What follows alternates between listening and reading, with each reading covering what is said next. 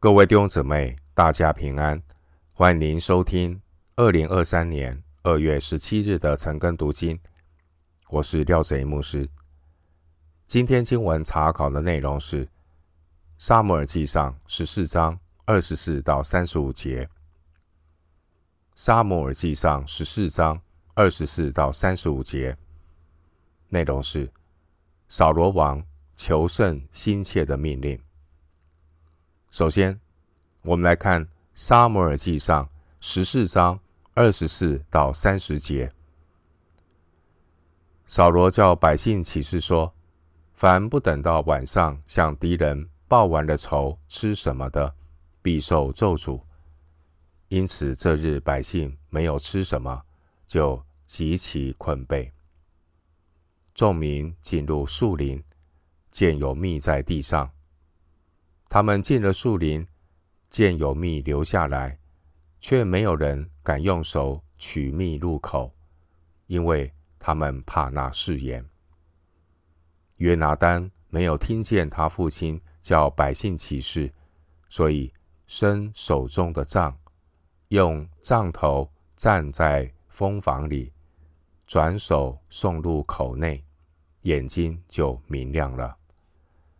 百姓中有一人对他说：“你父亲曾叫百姓严严的起誓说，今日吃什么的必受咒诅，因此百姓就疲乏了。”约拿单说：“我父亲连累你们了。你看，我尝了这一点蜜，眼睛就明亮了。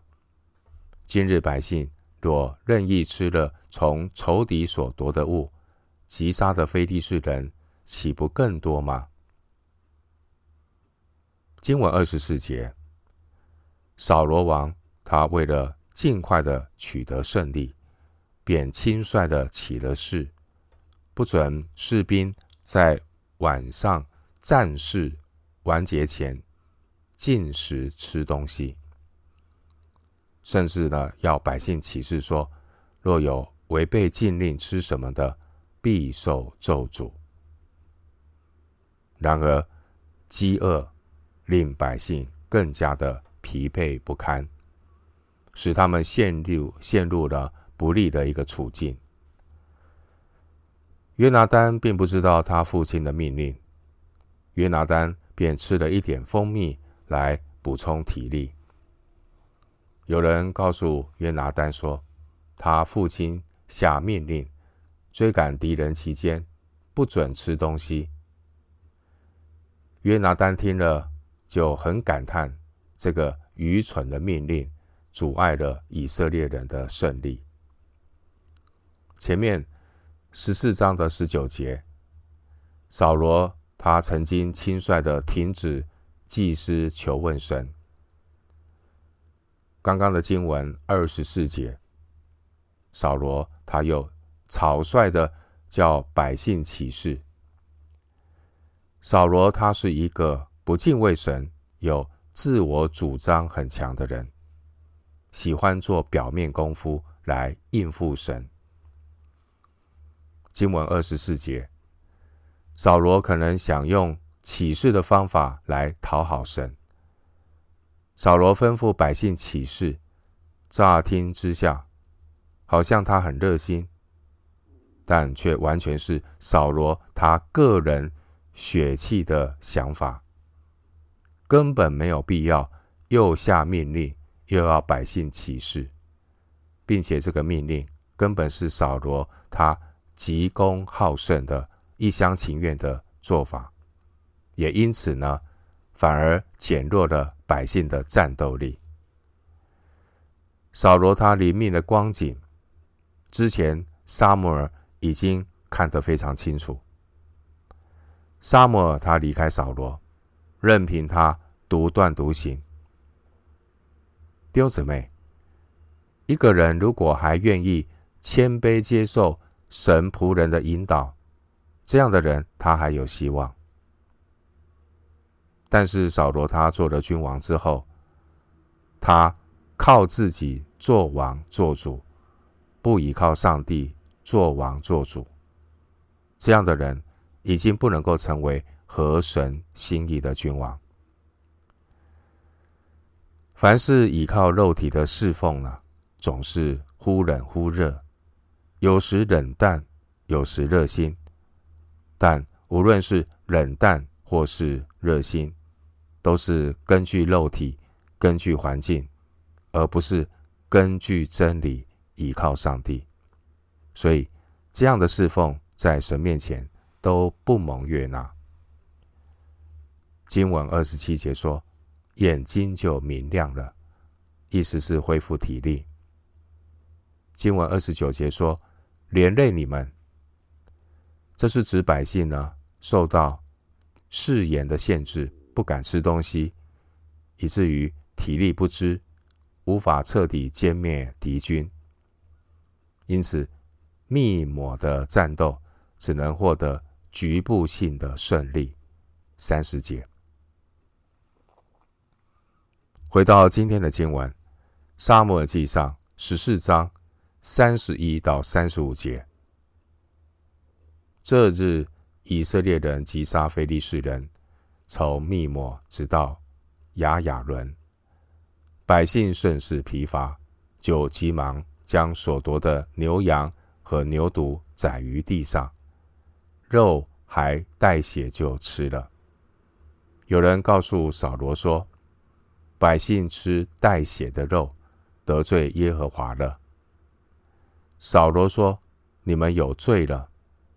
今日要将大石头滚到我这里来。”扫罗又说：“你们散在百姓中，对他们说：你们个人将牛羊牵到我这里来宰了吃，不可吃带血的肉，得罪耶和华。”这夜。百姓就把牛羊牵到那里宰了。扫罗为耶和华筑了一座坛，这是他初次为耶和华筑的坛。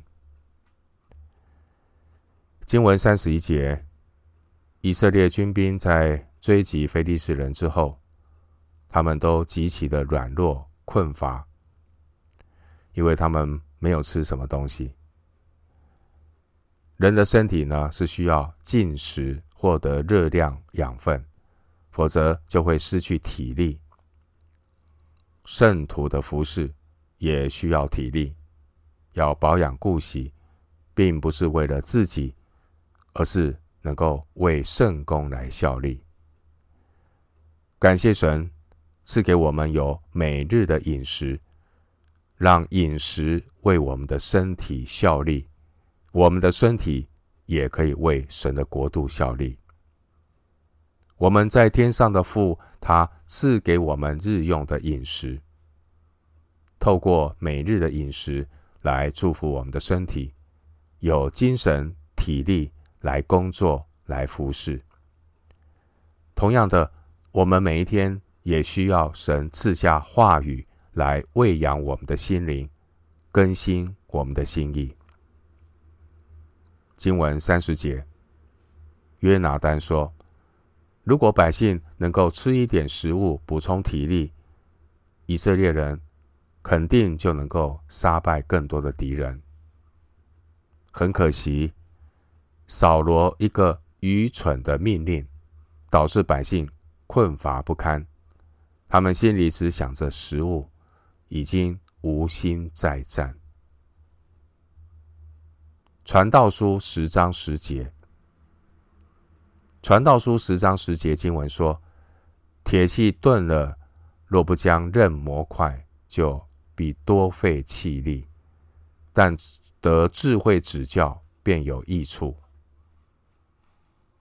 经文三十一节，从密抹直到雅雅伦，这距离呢？这之中当中的距离有三十二公里。大约一天的路程。当时候，非利士人已经被逐出了以色列人的心脏地带。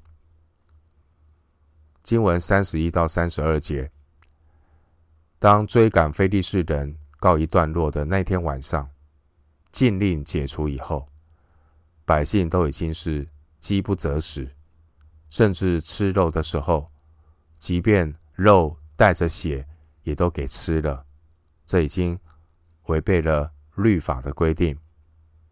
参考《生命记》十二章二十三节，